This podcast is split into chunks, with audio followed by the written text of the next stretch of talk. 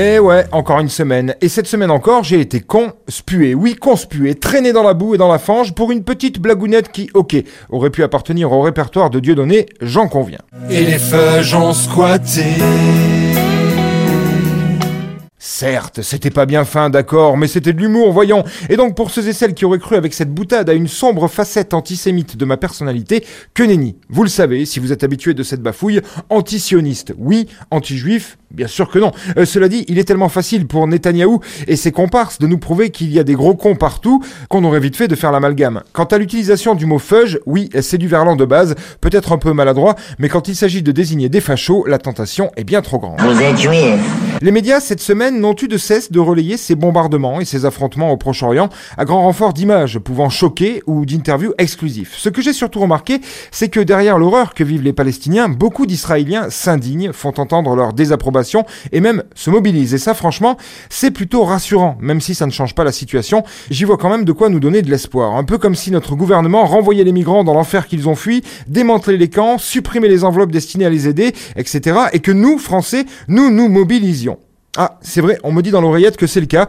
Bémol quand même au niveau de la mobilisation euh, qui reste quasi inexistante. Par contre, l'État, lui, fait sa part du boulot. Hein. On a quand même un service de renseignement en France et qu'il est important de l'écouter. État qui interdit aussi les rassemblements en soutien à la Palestine sous couvert ô combien fallacieux de situations sanitaires.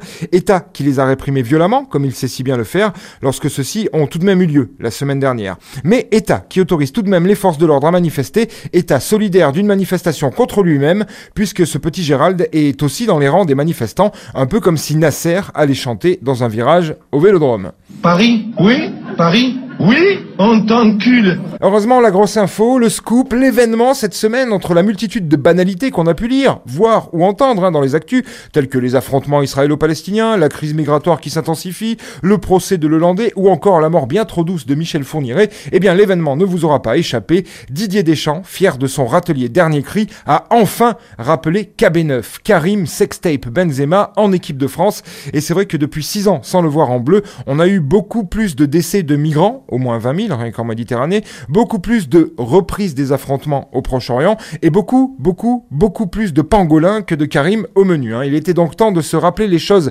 vraiment importantes. Merci au talent et à l'intégrité des journalistes de notre beau pays. Monsieur le journaliste, s'il vous plaît. Bon, cela dit, ça fait plaisir quand même. Hein. C'est vrai que depuis bientôt 10 ans, on en avait marre de voir ces chicots tout pourris quand on connaît son patrimoine. Et pour Benzema aussi, oui, bien sûr. Et n'oublions pas euh, que cette semaine, on a pu reprendre enfin le chemin des terrasses. Et j'ai constaté un grand témoin chez mes contemporains, très fier de jouir à nouveau de la folle liberté de gagner deux heures sur le couvre-feu et de pouvoir, à 6 maximum, partager un pot entre amis sans avoir à chuchoter pour ne pas se faire balancer par le correspondant BFM TV qui vit à côté, dessus ou au-dessous. Un semblant de liberté, un peu de poudre aux yeux qui ne fait quand même pas de mal et devrait motiver la populace à se ruer dans tous ces commerces non essentiels enfin rouverts. Des cure-dents. Il a besoin de cure-dents. Allez, bonne bourre, mes petits complices de l'État fasciste d'Israël. Je file, je vais acheter des chaussettes. J'ai pas de slip, j'en avais pas à me mettre. J'en ai filé un des miens ce matin. C'est pas monstre. Où il est? Oui, il est dans la poche de ma veste. Mais quel sens je les achète chez Casport à Cincinnati? C'était la semaine de Vinceau. Il n'a encore pas fait grand-chose. Hein.